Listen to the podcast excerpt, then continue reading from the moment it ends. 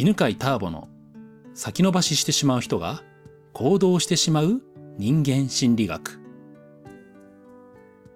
はい、こんにちは。今日はですね、いい子でいると伝わらないというお話をしますね。はい。ね、世の中に何かね、えー、自分の意見とかね、また自分のサービスを発信したいというふうに思っている方は、ぜひ最後まで聞いてくださいね。えー、よくですね、その世の中にね、えー、自分の、えー、考えやね、それからサービスを伝えていきたいという方がやってしまいがちなことの一つが、いい子をね、やってしまうっていうことなんですね。いい子でね、発信しても伝わらないんですね。じゃあ、いい子ってどういう感じかというと、えー、まあ、いい人ですね。うん。あの、一般受けする、えー、大人受けする、えー、まあ、そうですね。小学生で言えば、先生が褒めてくれるような子供、うん、生徒ですね。そういう、えー、まあ、優等生というのかな。素直な感じ。うん、で、言っているとね、伝えようとするとなかなか伝わらないんですね。はい。でね、内容がどんなに素晴らしいことであっても、ねえー、どんなに役立つことであっても、それをですね、言う人が魅力的でないと伝わらないんですね。はい。でよくね、そのものを人に伝えるとき、えー、っていうのは、誰に何を伝えるのかをしっかり明確にしましょうというふうにね、えー、教わります、えー、伝えたい相手はどんな人なのか、そしてあなたが伝えたいことは何なのか、これを明確にすれば、えー、伝わりやすいですよというふうにね、まあ、言われるわけなんですが、まあ、これだけだとね、足りないんですよね。うん。まあ、なぜ足りないかというと、今は、まあ、誰でも情報が発信できるので、えー、まあ、ただ役に立つことくらいではですね、伝わらないんですね。ありふれてしまうわけです。埋もれてしまうわけですね。情報がどれくらい役立つかの手前にですね、えー、先に、ね、えー、あなたが伝えたい人に影響を与えている状態になっている必要があります。うんねあなたが伝えたい相手がね、あなたに影響されている状態を作ってからでないと、どんなに役立つことを話したとしても相手は受け取ってくれません。じゃあね、それをね、その相手側から見るとどういうことかというと、あなたのことをね、うわ、なんてこの人は魅力的なんだっていうふうに感じたとき、それは言ってみればまあ、あなたの人柄とか、あなたの存在に対して影響を受けているということなんですね。まあ、その、えー、言葉の内容の手前のね、えー、あなたの、まあ、存在、あなたの雰囲気、まあ、あなたのあり方に影響を受けているというのができた状態だとね、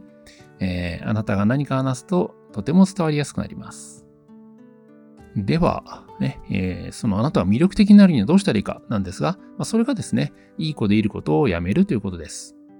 いい子であろうとすると魅力がなくなってしまうんですね。うんえー、まず、いい子ってどういうことかというと、それって誰かから見たいい子なんですよね。で、大体それがね、えー、まあ親だったりとか、先生から見たいい子ですよね。つまりいい子というのは、影響を与える人じゃなくて、影響を受ける子のことなんですよ。先生から見たいい子っていうのは、自分の言うことを聞いてくれる生徒のことですよね。で、親から見たいい子もそうですね。え、自分の言うことを聞いてくれる子供がいい子になります。なので、いい子になった瞬間、影響の、えー、流れがですね、自分からではなくなってしまうわけですね。あなたがいい子になると、あなたからの影響力が、下がってしまうわけです。それどころか、ねえー、影響の流れがあなたに向かってくるので、えー、あなたが伝えた相手から逆にね、あなたはこうした方がいいとか、それはダメだっていうことをね、言われてしまうんですね。今ね、これ聞きながらね、ああ、わかるってなってる人多いと思うんですよ。何かね、ブログでね、発信をした。何かね、まあ、例えば YouTube で勇気を持って、えー、動画を公開した。そしたらね、あなたのそのやり方間違ってるとか、あなたはこうやった方がいいとかね、えー、それどっかおかしいとか、いうふうにね、こう、教えられちゃううん。注意されちゃう。批判されちゃうというのは、実はあなたがいい子をやっていると、ね、えー、私は影響を受ける子ですっていうアピールをしているような感じなんですね。そしてまたですね、いい子でいると、もう一つね、伝わらない理由として、自分を押し込めているということがあります。自分を押し込めることによって、えー、自分自身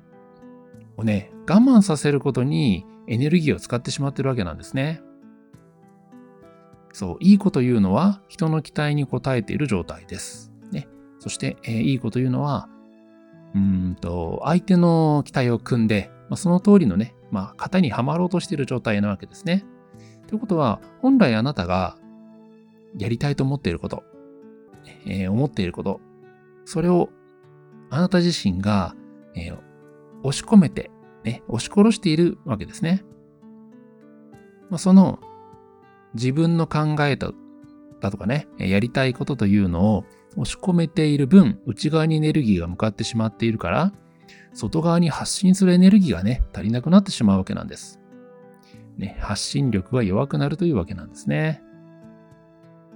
で、そんな風にね、自分のやりたいことよりも、周りの人の期待を優先している状態をね、まあ、自己犠牲をしているという風に言いますね。自分が犠牲になって人の期待に応えています。そういう人ってね、やっぱりまあ元気がないわけですね。えー、表情がくぐもっています。うん、まあ、まあ、ちょっと顔色が良くないですね。あの、ピカピカした肌、ツヤにはなってないですよね。で、目に輝きがないんですよね。で、声は確かにね、まあ、丁寧な喋り方とかね、丁寧な口調かもしれませんけども、声自体に元気がないですね。うん、そういう方ね、想像してみてください。やっぱりどっかね、魅力的ではないんですね。つまりそれはね、その人の魅力が伝わってきてないということが、ということは、その人からの影響を受けてないということなので、その人がね、どんなに役立つことを言っても、あなたに、えー、その言葉が伝わらないわけですね。ということはね、えー、何かを言うとかね、えー、まあ、誰に何を言うかっていうことをね、考える前に、魅力的になるっていうことをね、やるといいんですね。じゃあね、えー、そのために何をしたらいいか。あなたが魅力的になるためにしたらいいことは、まず一つ、自分を押し込めないことです。自分を押し殺さないことです。で、その時にですね、何でもね、自分が感じたことをどんどん言いましょうということではないんですね。例えば、ね、腹が立ったらばね、ムカつくんだよとかね、腹立ちましたっていうのって、もしそれ言うとどうなるかって言ったらば、まあ人間関係でね、ちょっと波乱が起きますよね。うん。だから、そういうことはね、あの、言うということじゃないんです。そうではなくて、自分の気持ちを自分で聞いてあげるっていうことなんですね。えー、感情を表現するまでのプロセスって大きく分けると2段階あって、まずは自分が自分の感情を感じるというのがえ1段階目です。で、その次がその感情を言葉とか態度で表現するっていうのが来るわけですね。えー、自分を押し込めないでね、自分を表現しましょうっていうとね、あの自分の怒りとか自分のマイナス感情とかね、えー、攻撃的な言葉を言ってしまう。つまり、えー、